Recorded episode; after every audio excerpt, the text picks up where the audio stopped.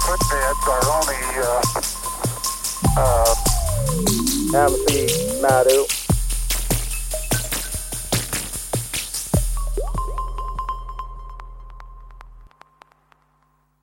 我是如来佛祖、玉皇大帝、观音菩萨指定取西经特派使者花果山水帘洞美猴王齐天大圣孙悟空啊，帅到掉渣！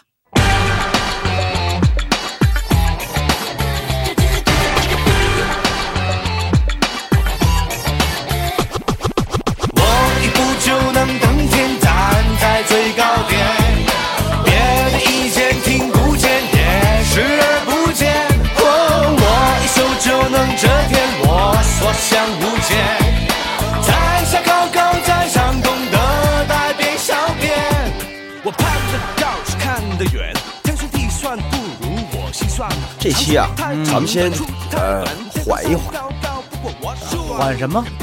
缓一缓。我们很着急吗？不着急啊。缓一缓的意思就是什么呢？因为你看啊，讲了这个青牛精啊，其实把这个铁扇公主的事儿也算是画上一句号了。哎，从这个宝贝的归属来，但是啊，这个有些人说我还有问题呢，所以呢，在这个把这个问题啊，咱必须得答清楚嗯，啊。这样的话呢，咱们明天的这个节目呢，就可以再往下进行了，嗯说下一个问题了，嗯，对，是吧？是吧？那你就问吧，嗯啊，还有什么不清楚的？嗯，几个问题啊，就是说那个，呃，青牛精这个下界这件事儿，他有那么大的胆子，就是自己说透过圈下来吗？呃，肯定没有。呃，你这么说吧，嗯，就是因为他连个神仙都不是，嗯他就是个坐骑。嗯，包括啊，问题是取经路上有很多坐骑，对吧？哎，啊，什么什么什么什么什么什么什么什么文殊菩萨的，啊嗯对这是啊，又是又是什么大象，甚至还有观音，音菩萨的呢，对吧？他还对呀。你想想，嗯，存在不存在看不住的情况？你就算看不住，这也太巧了吧？就是取经这个这个途中发生的事儿，全都进入这条道上了。对呀，多多奇怪！而且你想想，一共从取经从头到尾走了多长时间？十四年，四年，对吧？按天上时间算的话，多少？也就十四天，半个月俩礼拜。啊！你讲话了，你这坐骑可得好，稀里糊涂全赶这时候丢啊，全赶这时候跑下来。怎么说呢？嗯就是坐骑跑下来这件事儿啊，呃，你要说偷摸跑下来，咱不排除这种可能性，嗯，对？吧？但是呢，就是这里面有个最大的问题，如果是偷摸跑下来的，是一定要受到惩罚的。没错，没错可。可是你看，就包括这个青牛精，嗯，老精灵怎怎么了？没表啊，这是啊，那就是没事啊，对呀、没事啊。他能有啥事儿啊？也是啊，你凭什么惩罚我呀？嗯，你写的剧本，我配合你演的，怎么最后还给我坐实了？对吧？哎，但是你看哈，这个事儿就有意思了，因为你看，如果老君想让青牛精嗯下来做这件事儿的话，那好，就是就咱就倒推一下啊，那个如来那边给了十八粒金丹砂，然后呢，青牛精把这个砂收走以后，嗯，然后呢，老君挺满意呗，意思就是说，对吧？挺好啊，嗯，那好，这边我就不挡着你了，你继续往前走吧，取经吧，啊，走吧，嗯对吧？嗯如果这一次青牛精还没有达到目的的话，嗯，会怎么样呢？你指怎么达不到目的啊？给的钱不够啊你？没给呗，比如说的就没给钱，没给钱，我就给你点颜色看看呗。我就让你过不去，对吧？我就一直你不是人家你你整个青牛精这集你看下来，你没发现青牛精是个什么姿态吗？嗯第一，他不吃唐僧，对不对？嗯，对，他就没打算吃这个唐僧，但为什么要把唐僧压在洞里啊？因为只有这样，你才你才跟我比武啊，对，你怎么没完没了的跟我比 呀、对你走不了啊，对吧？啊！对，如果我洞洞里没有唐僧，唐僧可能就告诉孙悟空了，行了，打差不多，咱走吧，是吧？干嘛呀？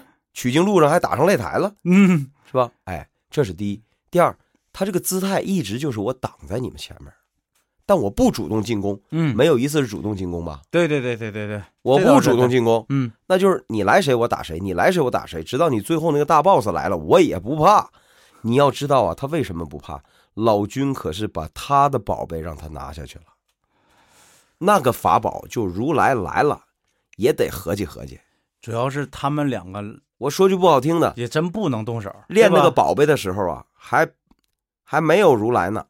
不说了吗？如来就是前身多宝道人。其实你看，你我跟你说，有些人可有意思了，就是这个是这样，很多人在网上争论什么事儿呢？哈，就是这个玉皇这个太上老君呐和这个如来啊到底谁厉害，你知道吗？我不说了吗？咱不用宗教啊，嗯咱也不用历史，嗯咱就用这个神话体系，中国的神话体系。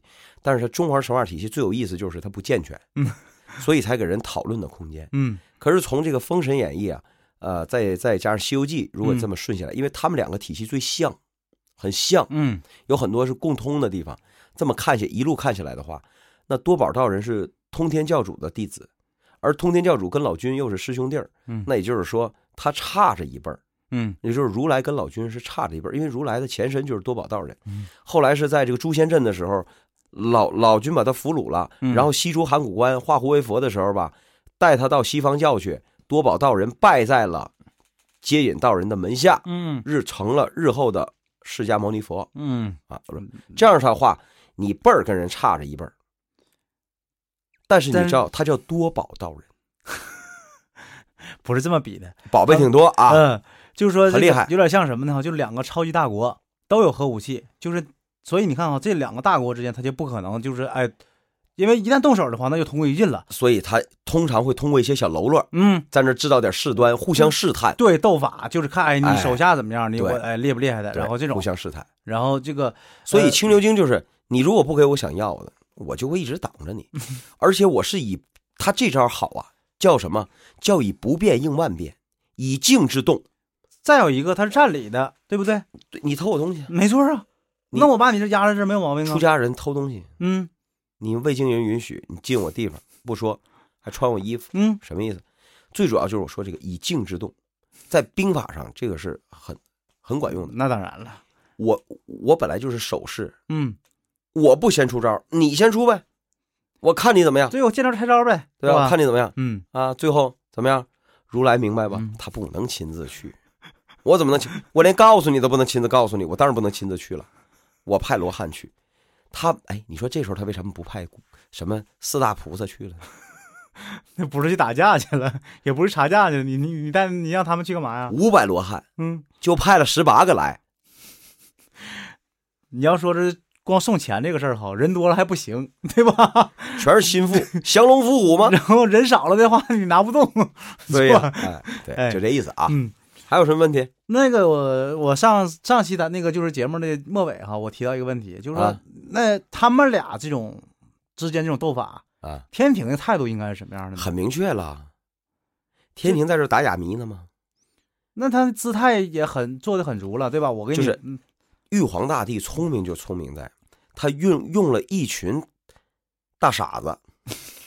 这群大傻子的好处就是，在戏的进行过程当中，他们真的是被蒙在鼓里的，所以完全是本色出演，演的可像了。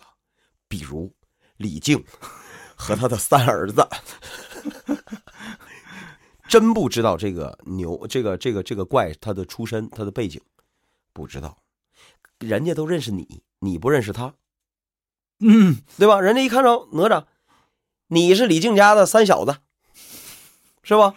老李家是儿子，我有？点明白为什么老君演这场戏了。是吧？对，哎他考虑东西太多了，真的。玉帝也会派，嗯真要是派的话，你想想，咱们在那个花果山的时候嗯啊，孙悟空闹天宫的这个前面，咱们是不是讲过？嗯最开始派的就是李靖他们下来的，然后带着巨灵神，那是嗯家将，那不是正规军，对对对对对，那不是正规军。那当然了。这回呢，这回连家将都没带，就把他爷俩弄下来了，看不出来，所以他就真的演。哟，到了最后才知道啊，原来是老君的呀。这样的话，日后他们才能通过他的嘴给散播出去。散播出去几点呢？第一，老君的牛挺厉害呀，不是牛厉害呀，是他的圈儿挺厉害。，对对，哎，老君还是厉害。嗯第二，哎呀，玉帝也不知道啊，当时就就就以为是个怪呀。嗯哎，明面上的工作做的都很好了，他实际上是干嘛？嗯，在试探，在看这几派之间的较量。你想，也也是这就太厉害了哈！就是说的，就像你说，如果真是行贿的话，这是当着大伙儿的面把这贿给行了，对不对？对，当着大伙儿的面把这个会给行了，而且玉帝就想看一看，哎，你们两派要干嘛？你想啊，作为古代的皇上，他最希望看到的就是，比如说朝中嗯有那么两个或者是三个、四个嗯，这个位高权重的大臣，他最怕什么？他们团结起来吗，那当然了，你们要是一伙儿了，一起对付我这个当皇上的我真成寡人了吗？我不就被篡位了吗？对呀、那就麻烦了对。所以从始至终五千年，中国所有的这个皇上啊，嗯我指的是皇上啊，嗯，封建王朝的皇帝没错，玩的都是这套，嗯，叫什么呢？制衡，权力的制衡。对，当外戚的，就是我媳妇儿她娘家人，我嗯岳父家里人要是强了，我就用大臣制约他们。对，如果大臣强了，我就用外戚来制约他们。如果这两边都强了，我就宦官，就这意思啊，，就这意思啊就当。君当皇上的基本上就是平衡这几方面的关系。所以《西游记》也一样，嗯，玉皇大帝装的最好。我说了都是演员，他就在哎平衡这两方。一，他在探底。从最开始，如来突然间跑过来跟我说：“说我要我要取个经，嗯。你呀，你要干嘛呢？”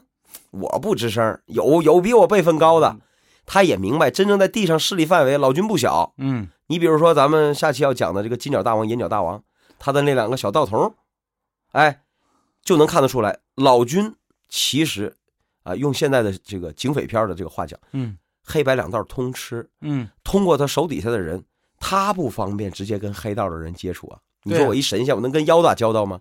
但是我这最主要，他他也不好意思，他也没法出面，就是直接出面来制止这件事儿啊。对啊呀，那我手底下小道童下界了，总可以跟这些妖接触接触吧？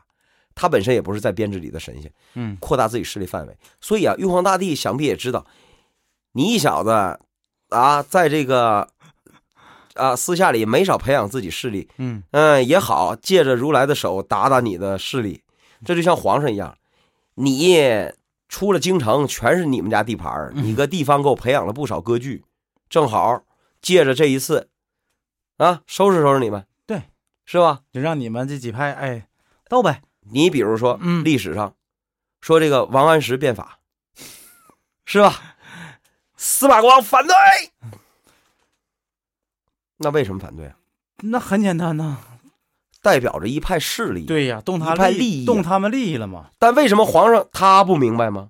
但是你你发现，往往到了最后，皇上不表态了，因为什么？皇上并没有决心支持哪派，他只是在看，在这场较量当中，你们哪派啊？我摸个底，嗯，最后我一看，我能弄你的时候，我就支持改革派，弄死你；我不能弄你的时候，那都是他的毛病啊。当初他要改革的，跟我没干啊，是吧？历史上无数次都是这样的。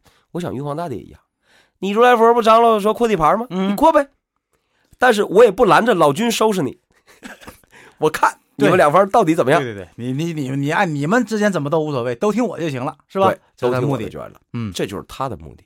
所以说，他是一个很聪明的，呃，皇上。嗯，那看来就是说老君这个也是很早就已经觉察到了如来是有这个想法的，要肯定就是马上就要争他这个道家的香火了，是不是？对所以你看，因为那个我要是没记错的话，金角大王、银角大王是发生在这个青牛精之前，对那么就是说那个时候开始，他就已经开始在那个就是这个取经的路线上就开始安插这个什么了呗，这个障碍了呗，是吧？对嗯对，已经开始安插一些障碍，嗯啊不是为了拦着你，拦你不是目的，拦不住你，怎么的？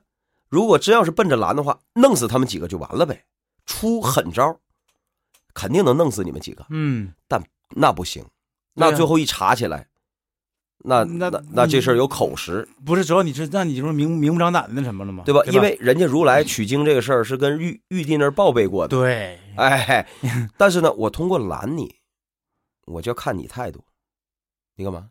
你想干嘛？是不是？你想干嘛？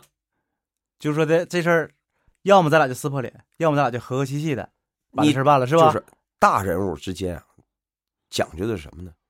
永远我说有层窗户纸，你不能嗯捅破，捅破那是小流氓干的事儿。没事儿这个你约五百人，我约五百人，咱俩这个对对对，对吧？后海有一野狐，咱就砍去了，查价去了。那就过分了，那是那不行，那是流氓干的事儿。对对对哎，对。所以今天咱们讲完这个，咱们在讲跟老君有关系。刚才我说了，老君在嗯地方有很多势力，嗯，金角大王、银角大王这集就很重要，因为这就说明了这一点。是吧？哎，你下回咱们讲讲那两个小兔崽子。他那可不小啊。小道童嘛，好几百年的。